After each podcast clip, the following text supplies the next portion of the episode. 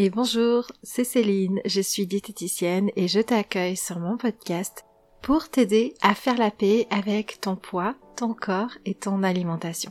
Ici, tu vas découvrir mes meilleurs conseils pour soigner ce sentiment d'indignité, de culpabilité ou de honte à être toi-même dans cette société grossophobe, dans cette société qui impose énormément d'injonctions et qui fait beaucoup de pression sur l'apparence des femmes.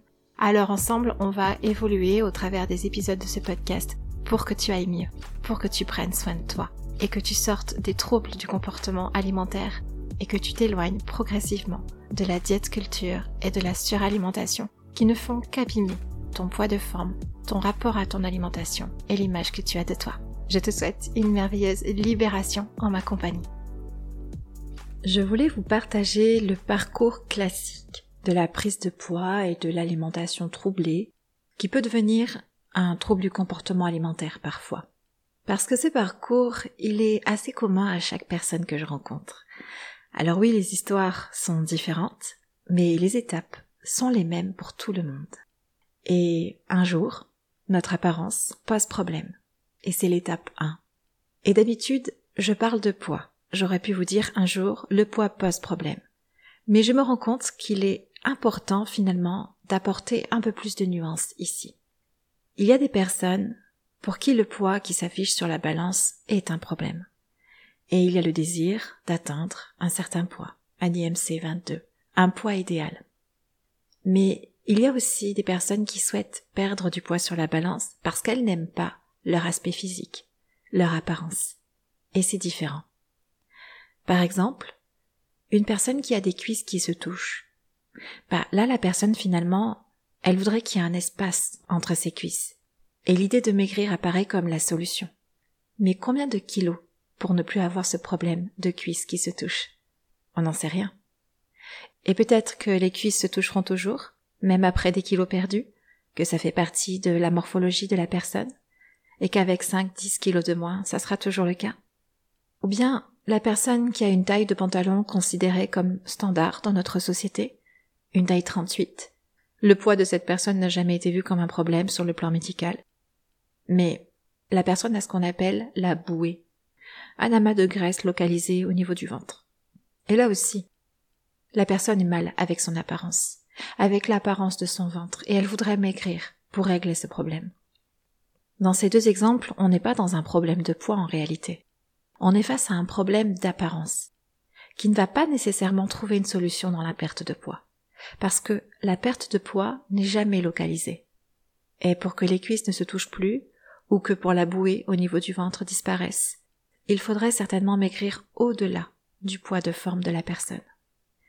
Et cette question d'apparence, elle est très importante dans la possibilité un jour de développer une alimentation troublée ou de venir dérégler son poids. La question alors aujourd'hui à vous poser est quelle a été l'étape 1 pour vous.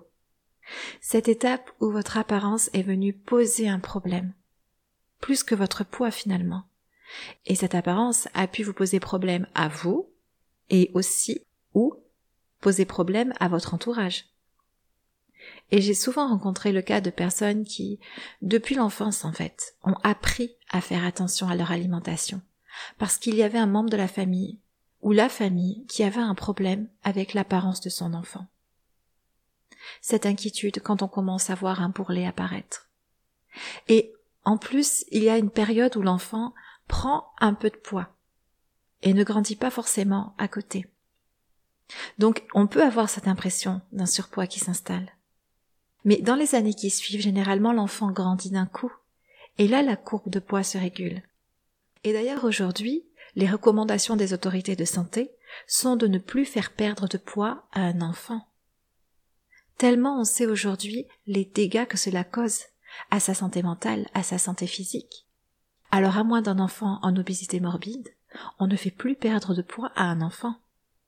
Et aujourd'hui, chez un enfant qui a un réel problème de poids, on stoppe la prise de poids et on laisse la courbe de poids se réguler avec la croissance de l'enfant.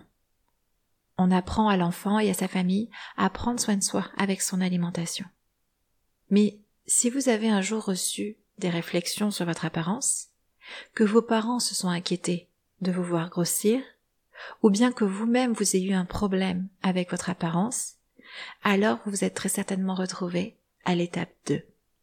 Et l'étape 2, c'est chez le médecin quand on a un enfant, ou bien chez un médecin ou un professionnel de la perte de poids quand on est adulte. Et cette étape 2, elle est cruciale, car elle peut déterminer quelle sera la couleur de votre relation à votre corps, à votre poids et à votre alimentation durant les prochaines années. Ce qu'il faut savoir, c'est qu'aujourd'hui, il y a deux grandes approches dans l'univers du poids et de l'alimentation. Il y a l'approche mathématique, statistique, et il y a l'approche de la vie. Et c'est moi qui les nomme ainsi. Mais si vous avez rencontré un médecin ou une personne pour maigrir il y a 30, 20 ou même encore 10 ans, vous avez connu l'approche mathématique, parce qu'en fait à l'époque on ne voyait qu'avec elle. Cette approche, c'est le contrôle de l'assiette, c'est la suppression de certains aliments ou même parfois d'une famille d'aliments tout entière. C'est la diminution trop drastique des calories. C'est la répartition des aliments comme bons ou mauvais. Et maintenant, une nouvelle approche existe. Parce qu'à force, on a bien vu que l'approche mathématique sur le long terme, ça cause plus de dégâts finalement. Et ça instaure une mentalité de restriction. Alors aujourd'hui, on ne regarde pas le poids de la personne comme une conséquence aux calories consommées. Et on sait à présent que la gestion du poids est complexe et que beaucoup, beaucoup de choses influencent le poids. Donc, dans l'approche de la vie, on prend soin de la personne. On propose du soin diététique et on intègre le soin diététique en tenant compte de la personne dans sa globalité, avec sa génétique, avec l'histoire de son poids, avec sa santé, sa physiologie, sa gestion émotionnelle, l'entourage, l'environnement, le mode de pensée et sa relation à l'alimentation. Bref, on n'est plus sur du plan alimentaire, mais sur guider, soutenir, accompagner la personne, sur une voie où elle prend soin d'elle, où elle se répare. Seulement si vous m'écoutez aujourd'hui, c'est que vous n'êtes pas une enfant, et quand vous vous êtes rendu à l'étape 2, vous avez certainement rencontré un professionnel avec une approche mathématique. Et l'étape 2, bah, c'est le moment où on plante une croyance dans votre esprit. Quand on est dans cette approche mathématique, on plante une croyance dans votre esprit que votre apparence est mauvaise et que vous devez maigrir et que maigrir pour avoir une apparence correcte est possible et que la solution sera de contrôler votre alimentation. Étape 2, check. Et après ça, ben, vous entrez dans l'étape 3. Et l'étape 3, on y entre, mais on ne sait jamais trop quand on va y sortir. C'est l'endroit où un coup vous contrôlez votre alimentation comme on vous l'a dit de le faire, puis un coup vous lâchez tout. C'est l'endroit où votre poids fait le yo-yo, où votre poids de forme ne cesse d'augmenter. C'est ici que vous allez essayer des centaines de méthodes selon l'approche mathématique. Et c'est ici que votre alimentation va concrètement se troubler de plus en plus, jusqu'à parfois amener les gens à basculer dans l'anorexie, la boulimie, l'orthorexie. L'étape 3, on peut y passer des années, voire toute une vie. Actuellement, j'interviens toujours à l'étape 3 dans la vie d'une personne en difficulté, avec son poids, avec son alimentation. Rarement, on vient me voir à l'étape 2, dans une première intention. Seulement notre société, elle fonctionne énormément encore avec la croyance de l'approche mathématique comme solution. L'industrie du régime, avec ses milliards, plante la graine du contrôle de l'alimentation dans l'esprit collectif.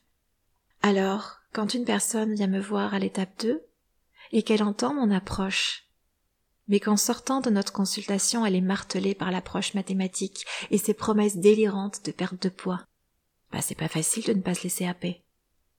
Si nous vivions dans une société où l'approche mathématique était la plus mal vue, alors ça serait plus simple, mais on vit encore dans une société où la majorité des personnes n'ont pas conscience de ce que je viens de vous partager. Ces trois étapes marquent l'histoire de chaque personne qui rencontre des difficultés avec leur poids et leur alimentation. Étape 1, un problème d'apparence.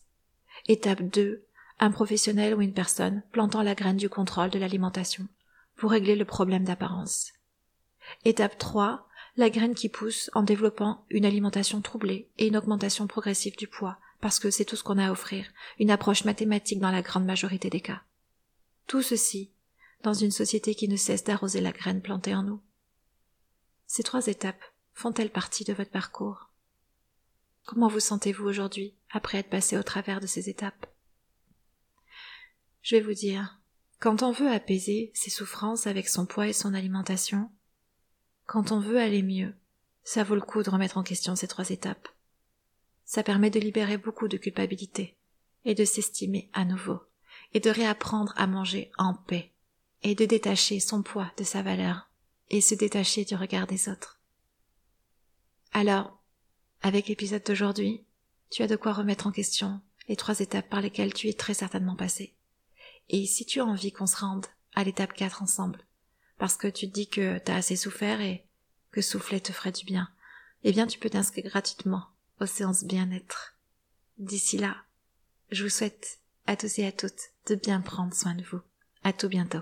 Si depuis quelque temps tu ressens le désir d'arrêter le contrôle de ton alimentation, que tu as la sensation de suffoquer dans la diète culture, et qu'une part de toi aspire à plus de liberté, de douceur et de paix, mais que tu as peur de tout lâcher sans avoir de plan, j'ai créé pour toi un processus porteur de changement, pour que chaque femme puisse s'éloigner des compulsions alimentaires et de la suralimentation, sans passer par la résistance et le contrôle.